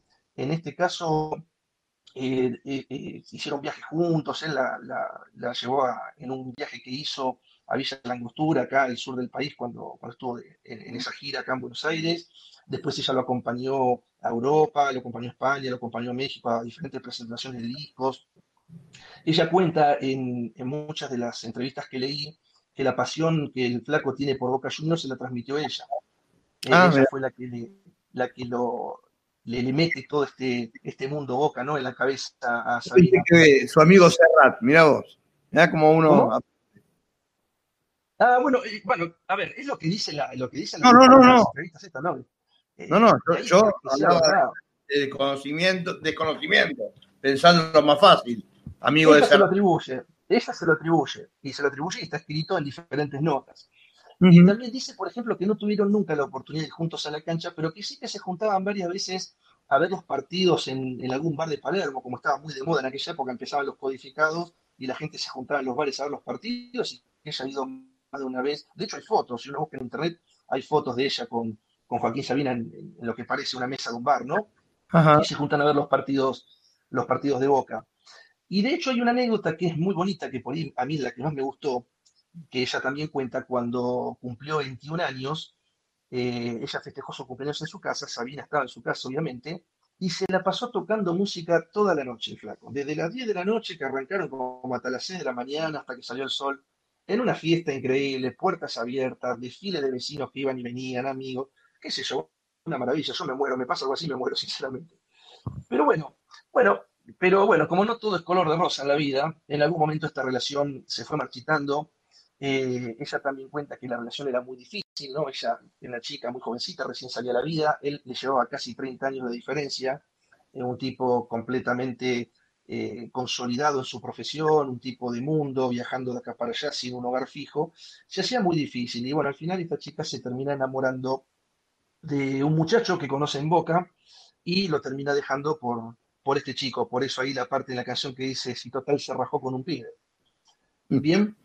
Eh, bueno, básicamente esta, yo calculo que hoy por hoy eh, esta chica, que ya no es una chica, es una señora, debe tener unos, si no me fallan los, los cálculos, debe tener unos 43, 44 años. Ella es eh, contadora, sigue yendo a la cancha según cuenta. Yo no sé si ustedes la conocen y te pregunto por esto porque eh, ella se metió en el mundo interno de Boca. Eh, en el 2009 ella logra fundar la filial de La Matanza de Boca. Juniors y lo hace ayudada por Ameal, porque Ameal eh, escucha la canción y dice, pero ¿quién es esta piba para que Sabina le, le cante una canción? O sea, para que empiecen a investigar y la contactan. Y él le da la mano y ella eh, logra fundar la filial La Matanza de Boca Juniors. Y eh, lo último que sé, y después ahí por eso yo te pregunto si ustedes por ahí que son más de la interna del club la conocen, que ella se presentó como vocal en una de las listas de las, de las últimas elecciones del 2019, pero no sé más nada. Hasta ahí llega mi, mi conocimiento sobre, sobre esta chica. Lo desconozco, lo aprendo por vos. Son historias que están contadas justamente por notas que aparecen en los diarios de, de referencia, ¿no? Porque cada tanto sale una nota de esta canción, eh, porque es muy curioso, ¿no? Cómo, cómo surge todo. Eh, generalmente uno canta canciones y, y son canciones ficticias o con nombres ficticios, pero esta es una canción que está dedicada exclusivamente a una persona real que existe. Ella cuenta que, bueno, que cada vez que la escucha se sigue emocionando, ¿no? Que no lo, no lo puede creer, más allá de, de que haya sido algo fugaz o relativamente fugaz, pero es una canción que la emociona demasiado. Y bueno, esta es más o menos la historia. Yo, por ahí lo único que queda contar para ir cerrando y que no se haga muy tarde, es eh, por qué la canción se llama Dieguitos y Mafaldas. La verdad que no encontré en ningún lado, eh, no, escrito, ni, lo dijo ella en ninguna entrevista, no lo encontré en ninguna nota. Pero bueno, eh, hay una parte que la canción dice 20 años de mitos mal curados, dibujando dieguitos y mafaldas. Ella sí lo que cuenta es que cuando era joven, cuando esta chica era joven, eh, tenía la costumbre de, para ganarse unos pesos, eh, dibujar caricaturas, pintar remeras, que de hecho hay una parte de la canción también dice pinta remeras con el corazón y con las caderas, eh, todos, estas, todos estos detalles que él va nombrando. Y ella pintaba remeras y, y dibujaba caricaturas, pero ella dice, yo en mi vida dibujé a Mafalda ni a Diego Maradona. O sea que esto debe haber sido una poesía, una pincelada de, de Sabina Mag, ¿no? Y yo calculo que, bueno, que debe haber elegido estos dos personajes icónicos eh, que son cultura pop argentina e internacional, está bien, pero bien, bien argentino los dos, como para darle un toque más de identidad a la canción. Es una interpretación personal.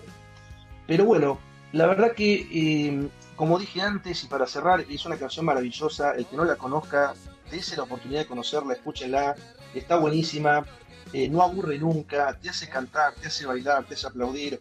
Eh, mira, yo te repito, yo sé no es una canción que está dedicada justamente al fútbol en sí, pero es una canción que la escuchás y te gusta, no, no queda otra gusto. Bueno, vos la Sí. conocés. No pega boca, pero está dedicada justamente a un amor. Está muy buena. Es, es una canción muy bonita, la verdad que, bueno, y aprovechando esta oportunidad que me dieron y teniendo en cuenta que la canción tiene algo que ver con la temática del programa, eh, bueno, me tomé este tiempito para esta charla cortita, para que lo disfruten los oyentes, espero que les haya gustado. Y bueno, ojalá que haya algún otro momento que podamos compartir otra charla, gusto también. Sería hermoso, fue un momento cumbre del programa, la verdad, ponerle poesía, música, como, como lo haces vos, eh, Andy, que bueno, sos un músico aparte de, de corazón, aparte de ser amigo, Ah, bueno. No, no soy músico, no soy.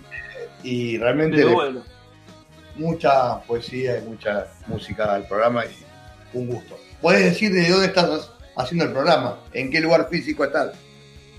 Bueno, no, en este momento estoy, no, no tengo que decirlo porque por ahí me llaman por eso. Pero bueno, estoy en el despacho de, de Adrián, que de hecho acá tiene toda la, todo esta, este, este póster de boca, eh, que son equipos históricos, equipos, la verdad, eh, no, no sé de qué año, de todo, por ahí lo conocen más ustedes, que son, que son los fanáticos del club, ¿no? Yo, yo lo tengo que confesar, yo soy hincha de River, nada que ver con esto. Sí, sí, sí, sí. comparto porque son amigos, comparto porque me gusta, comparto porque eh, en el fútbol la rivalidad es dura 90 minutos y está dentro de la cancha.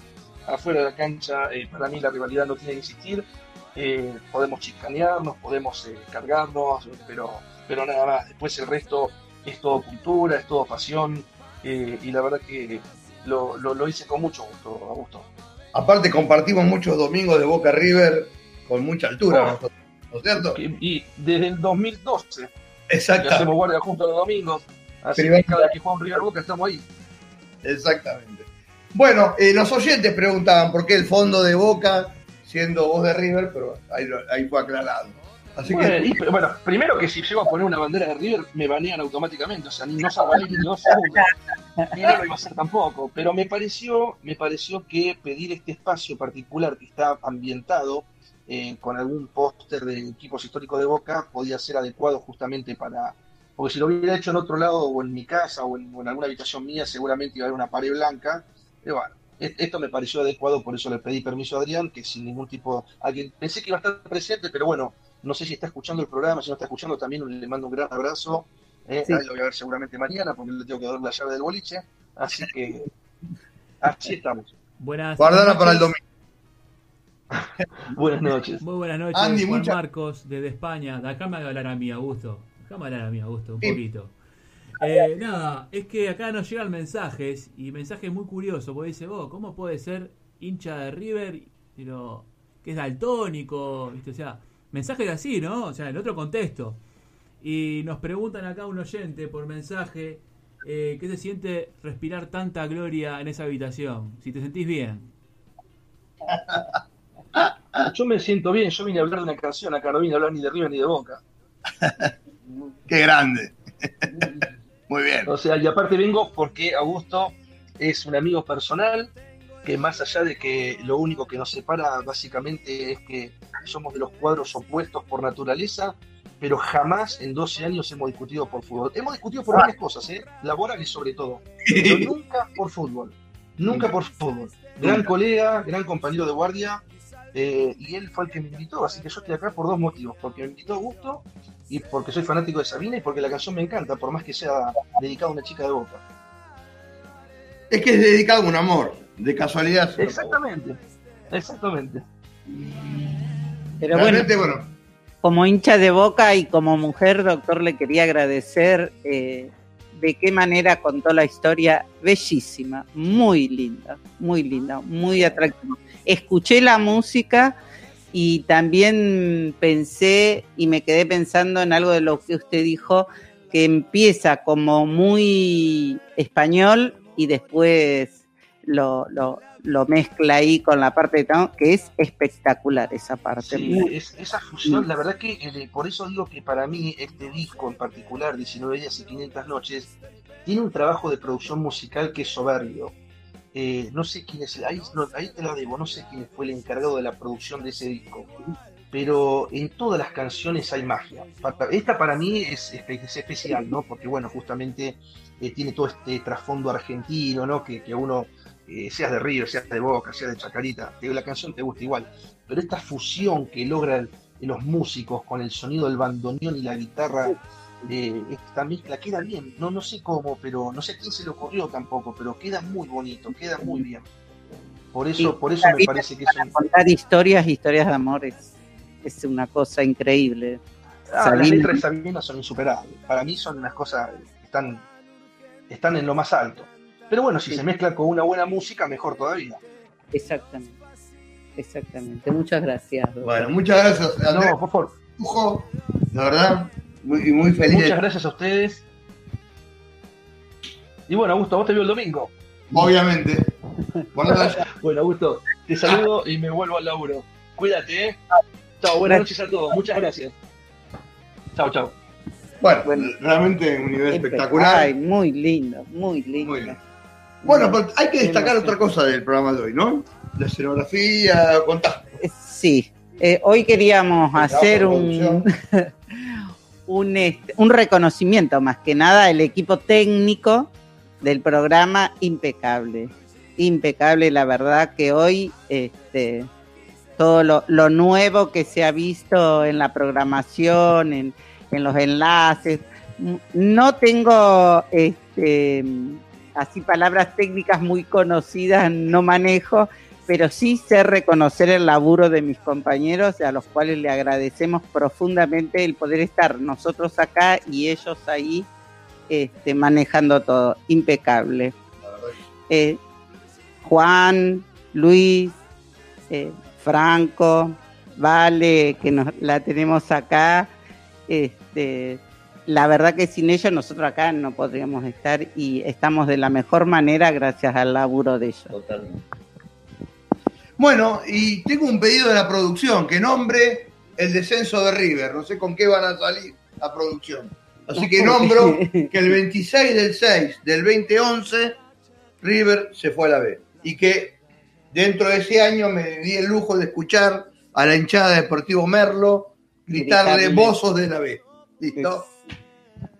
Bueno, ¿Qué, qué sorpresa viene con esto? Bueno, me dejaron. Me dejaron rengo. sí. Valeria. Valeria Gancha, bueno. Listo. Eh, en la- en un iba a ser un- una sorpresa, pero parece que hubo un problema técnico y quedaron callados. Pero bueno, entonces ¿Cómo, ya. cómo es eso que eh, quedamos callados? ¿Cómo es eso? Eso jamás pasa. Jamás pasa. Ahí está, a ver. Ni en Radio Contenido, ni en Actitud Ceneice, no pasaba ni en Arriba Bolso. O sea, acá siempre hay gente. Acá imagínate que eran las 5 de la madrugada anoche, acá en España, menos 4 horas ahí. Y yo estaba Estabas en modo produciendo. zombie, estábamos zombie. Este, y estábamos todos trabajando, o sea, estaba Luis trabajando, nosotros estábamos acá de relleno. Y, y el padre de Valeria, oh, a ver si se van a dormir, muchachos, que mañana hay que trabajar, hay cosas que hacer. O sea, estábamos todos castigados y estábamos todos ahí al firme. Señor Luis Duarte, si está por ahí, por favor, a ver. ¿Está por ahí, Luisito? Me parece que fue a calentar agua, ¿eh? Porque Luisito, sin el mate no funciona. Pero se vio hoy el resultado de lo que estuvieron Trabajando haciendo. La verdad que es espectacular, está Hay un muy doble bien. trabajo, hay un doble trabajo brutal acá. Va, doble, triple. Porque están ustedes ahí en estudio. Está Valeria, esta vez que está sola, dirigiendo la batuta ahí, este, con los problemas técnicos de siempre, alguno que otro siempre aparece, pero viene haciendo muy bien. Por otro lado tenemos a Franco y Luis, que están en la operativa, en la parte audiovisual, que se están ocupando de que todo salga bonito, bello. Que aparte aprovecho para elogiar su pasada por la peluquería. Creo que la, la han dejado bien. Augusto, bueno, yo creo que Augusto vamos a tener que denunciar al peluquero, que estuvo por acá también en su momento. Este, es verdad. y, Horacio. y por este lado de acá, por este lado de acá, estábamos poniendo buena música, buena onda. Mientras hablaba el invitado, a quien le mando un fuerte abrazo, porque la verdad que desde el punto de vista musical histórico eh, se nota que hubo un trabajo de estudio. Después en algún momento, Sí. quizás, tal vez yo en la parte de, de la impronta instrumental, este puede que hable de algo, porque como saben soy una persona que, que bueno, que estudió música y demás. Este estamos, digamos, mientras él estaba hablando, estábamos poniendo la canción de fondo. Entonces, Ah, mira. los que están escuchando Radio Contenidos y quienes están escuchando en este momento el podcast en diferido, van a poder disfrutar de la canción. Ya que bien. Así que bueno, Todo el trabajo técnico impecable que hacen, la Sí, verdad. sí, acá nunca, nunca se descansa, ¿eh? Y queremos decir a la gente de que esto se hace por amor, meramente por amor. Acá no, no hay un bien económico que nos mueva, que nos impulse. Esto es trabajo de cada miércoles que se va desarrollando a lo largo de la semana. Y hay un gran equipo, o sea, no solamente son las dos personas que ven y ni los dos tres que estamos de fondo siempre, sino que hay mucha gente que, que ha impulsado esto, que ha acompañado, que ha sabido estar a la altura y hay gente que, que extrañamos mucho, porque por ejemplo esa mesa, ahí en esa mesa falta una persona muy importante, que nosotros lo podemos Sí. considerar el corazón del programa, y a quien mañana le vamos a dedicar un posteo. Ah, bueno, bien, bien. Y es bien, nada más bien y nada menos que el doctor Avalovich. Qué bueno que detrás de él Adrián. tiene todo un equipo también, ¿no? El clan Avalovich. Ajá. Todo el clan. Hanna, Davo, eh, Josué, todos. Totalmente. Bueno, ¿qué hacemos? Bueno, vamos a una pausa y volvemos, terminamos. ¿Cómo, cómo estamos de tiempo? Que recuerde, a ver, me dice Faltan que recuerde que. River se fue a la B. Parece que están esperando que yo le dé el pie para que le den una sorpresa. Ahí Ah, está. dame un A segundo ver. que estoy, estoy mirando acá.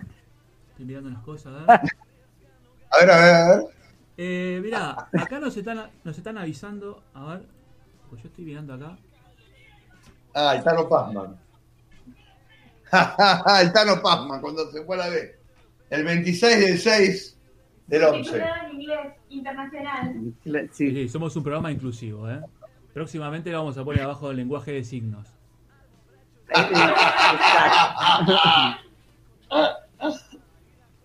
Mirá vos, en inglés, en serio, qué bien, ¿eh? Lo curioso de esto, lo curioso de esto es que creo que el Tano nos representa a todos. Cada domingo, cada día que juega Boca, cualquier equipo que, que sigamos, ¿no? Creo que nos representa a todos. Cuando hay una mala jugada, una mala directiva, un mal trabajo técnico, cuando las cosas se están haciendo mal, yo creo que, que esta actitud que nos están mostrando, creo que es la que nos representa a los latinoamericanos. Si bien el fútbol Sí, es sí. europeo, fue ingresado por los europeos y demás, nosotros le agregamos al fútbol lo que le faltaba, lo que lo hace único, la pasión, el sentimiento, el corazón. Exacto. De hecho, los Sí, europeos se llevan los mejores jugadores de Latinoamérica y no entienden, su lógica no entra de que los mejores jugadores vengan de jugar en potreros, en, en situaciones realmente Exacto. jodidas, ¿no?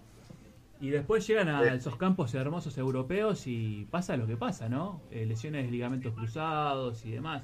Es como que trasladase el jugador de su hábitat natural a un hábitat, digamos, completamente distinto y tiene que crecer ahí. Mm, Eso no sé si justifica un poco que Messi juegue como el orto cada vez que le toca jugar para la selección argentina. Pero bueno, es tema aparte. Igual mirando un poco siempre la reacción, ¿no? De esta, de esta tragedia para River, de esta mancha que no se borra más, como decís vos, Augusto. Exacto.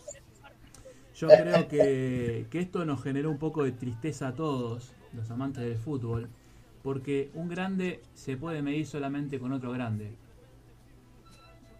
Y es así. Y este año estu- estuvimos sin rivales. Yo creo que, que quedó un gran vacío cuando, cuando River descendió. Y si no hubo superclásico. No, claro, no tuvimos, no tuvimos el, el rival de la medida histórica que tuvimos siempre. Porque la verdad que hay que reconocerlo. Hay otros clásicos, pero no, no de ese nivel. Exactamente. No, pero aparte otra cosa, o sea, cuando hablamos de clásicos de fútbol, son clásicos, clásicos de verdad, o sea, eh, River Boca, Nacional Peñarol, o sea, clásicos de, de, de presencia, ¿no? Lo que se juega en Europa no, no son clásicos, son derbis y no tienen la misma intención, la misma pasión. O sea, para ellos sí. De hecho, Sí, si vos te pones a fijar, hoy que mencionaba ese oyente, mandaba el mensaje, ¿no? Yo me recuerdo mucho de ver videos del superclásico argentino que se jugó en, en España y vos ves a los europeos quietos ahí mirando superclásico, tranquilos y sentís que falta algo, sentís que falta algo, sentís que fal- falta los cánticos, la gente, la presencia, las bengalas, las banderas, faltó mucho, ¿no? Mucho de nuestra cultura, de nuestra herencia. De hecho, bueno, los pocos que fueron, que estuvieron ahí, que agitaron y demás, se los miraba como bicho raro. O sea, Vos sabés, cuando Boca bajó a la Copa Joe Gamper a Barcelona, el- eh, hace cuatro años, tres años, eh, los catalanes quedaron totalmente absortos, primero porque Boca Sí, llenó la- sí, sí. llenó Se la les cancha, veía ¿no? la cara Aparte- de asombro Claro. Cuando los, los jugadores miraban los todo. miraban a, a las hinchas y no, no entendían. Y hay un video previo a ese, que es toda la caravana Ajá. de los miles de hinchas de Boca que caminaban por la Avenida Central, que llegaban al, al estadio. al estadio. eh, donde todos, ya gente admiraba eso. Sí, y después sí, en la sí, cancha los jugadores. Bueno, Claro, eso no lo viven ellos. Y aparte un partido amistoso, como No. la Copa John Claro. No era algo... eh, así que sí, es verdad. Eso carecen los europeos. Tal vez los ingleses tengan un poco de eso, ¿no? Sí, un poco de pasión Sí. le ponen. Pero más violencia, me parece. Son mucho más violentos que nosotros. Bueno, me parece Bueno, que vos que ya... vivís ahí, Juan, Es que a mí lo personal, mm, te soy honesto, de que estoy en España no he visto, no he ido a la cancha. No me llama, no me impulsa, no, no. Como lo el bananero decía el otro día, ¿no? Mm, en palabras un poco más fuertes, como habla él. Decía de que sos venezolano y estás alentando al Real Madrid, sos tremendo. Claro. tremendo una mierda, o sea. Lo dejo de otra forma, ¿no? Este. Y yo creo que tiene razón. O sea, yo soy uruguayo, estoy en España, pero yo sigo sintiendo el amor, el cariño y la pasión aún más fuerte todavía y lo sufro aún más por, por el Claro. equipo de mi vida, mis amores. Yo no puedo alentar al Madrid, al Barcelona, a mí me da lo mismo, que se vayan todos a la vez, que se maten todos, que se caigan a golazo. Yo el otro día estaba mirando un partido, el Madrid y el Barcelona, que estábamos relatando con el equipo de, del Pollo Benavente y Pablito García, fútbol y contenido. Y nos embolamos, nos embolamos y al otro día miraba las noticias y decía, no, un partido emocionante. Y yo, ¿dónde mierda le dieron la emoción? No hacían más de tres pases seguidos, no habían más de tres pases seguidos, fue horrible. Entonces, viste, es que como, yo qué sé, no iría. Si, sin embargo, si estuviera en Inglaterra, me iría a ver un partido de fútbol inglés porque sé que terminan mal. Terminan a las piñas, creo, creo que le encuentro más sentido a eso. Creo que le encuentro más muy sentido a los hooligans. Un West Ham Arsenal. Sí, Es- sí, sí, sí, sí. El West Ham. El West Ham ya está. Equipo de mierda, potente hinchada. ¿Cómo? El West Ham tiene un fútbol mediocre, pero una gran hinchada. La hinchada, sí, la, la- la más seguidora es más violenta. Totalmente. De hecho, este, cuando hay problemas, se van a, a predios alejados. Se van lejos de las urbanizaciones justamente para montar esa- esas peleas y demás, porque los destrozos que, que hacían eran legendarios. Después, bueno, violencia en la liga turca. Después tenés la violencia de la liga, la liga italiana. Oh, los italianos se van al carajo. Italiana, lo del Lazio, que son, son divinos. del Lazio que son. Es, es su Más, forma de ver el deporte, ¿no? No juzgo que esté mal o que esté bien. Es su forma de ver el deporte. Es la pasión que, que bueno, que tiene, ¿no? Y si te pones a pensar, es- no es tan curioso la liga italiana. No es tan curioso la liga Y italiana, los- porque los italianos los- emigraron a Argentina. Y Benfica son bastante complicados también. Es a gusto los italianos migraron a Argentina. Entonces algo de esa herencia tuvo que haber cruzado también de vuelta para atrás. 37% de los argentinos tenemos sangre italiana. Sí, señor. Y ahí el, el barrio de La Boca tiene mucho que ver con el Con los tema de genoveses. los, Los de genoveses. los inmigrantes italianos que llegaron. De hecho, nuestro programa Actitud Geneise, Geneise quiere decir genovés en dialecto genovés. Ajá. Porque fue poló por los genoveses la boca. Y hay toda una historia atrás del nombre del programa, ¿eh? Hay errores, hay de todo. De hecho, Estamos programa Actitud programa, ¿eh? Mayo. En mayo estamos por, a- por llegar al año del programa, Sí, al año calendario. Dos temporadas a pleno, ¿eh? Con muchos cambios. Un programa mejor que el anterior. A la gente le gusta. Vamos, corta- vamos cortando que si no vamos a estar un año con el programa. ¿eh? Bueno, listo. Pero hubo programa dale, en Radio. Contenidos que duró cuatro horas. Ah, Ah, bueno. pero, pero eso por la desorganización. ¿Te acordás? Bueno, vamos a- entonces, Bueno, será hasta el miércoles que viene eh, con Actitud Geneise. Acá los esperamos. exactamente. Un programa. si me das un minuto, bueno, si me das un minuto, te digo la cantidad de oyentes que tuvimos. dale. Dale. Que estoy entrando al servidor. Esto es como, como esos concursos, ¿viste? Te sacan la bolita. Ay, papá. Ay, papá. Ay, papá, no pare de A crecer. ver. 500. 500 escuchas en simultáneo por Radio Contenidos. Muy bueno. bien. Muchas gracias. Muy bien. Juan. A todos los oyentes por seguirnos. La verdad que un, un lujo. Gracias, Juan. Un fuerte abrazo. ¿Nos despedimos? Juan, abrazo Luis, Franco. Saludos eh, para todos. Bueno, Besos. Balbu acá. Toda una Y técnica. será hasta el miércoles próximo. De corazón. Gracias, Andrés Giovanetti.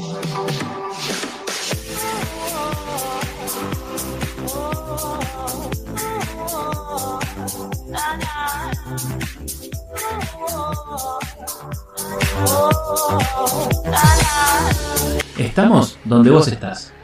Sintonizate a través de www.radiocontenidos.org. Desde tu teléfono te descargas la aplicación Tuning Radio y nos buscas. Somos Radio Contenidos. Si estás desde Lanzarote, España, sintonizate 90.0 FM en Radio Contenidos. Somos tu conexión al mundo.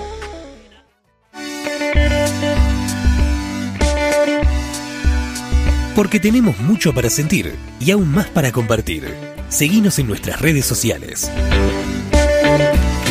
En Facebook, Actitud Ceneice. En Instagram, Actitud Ceneice.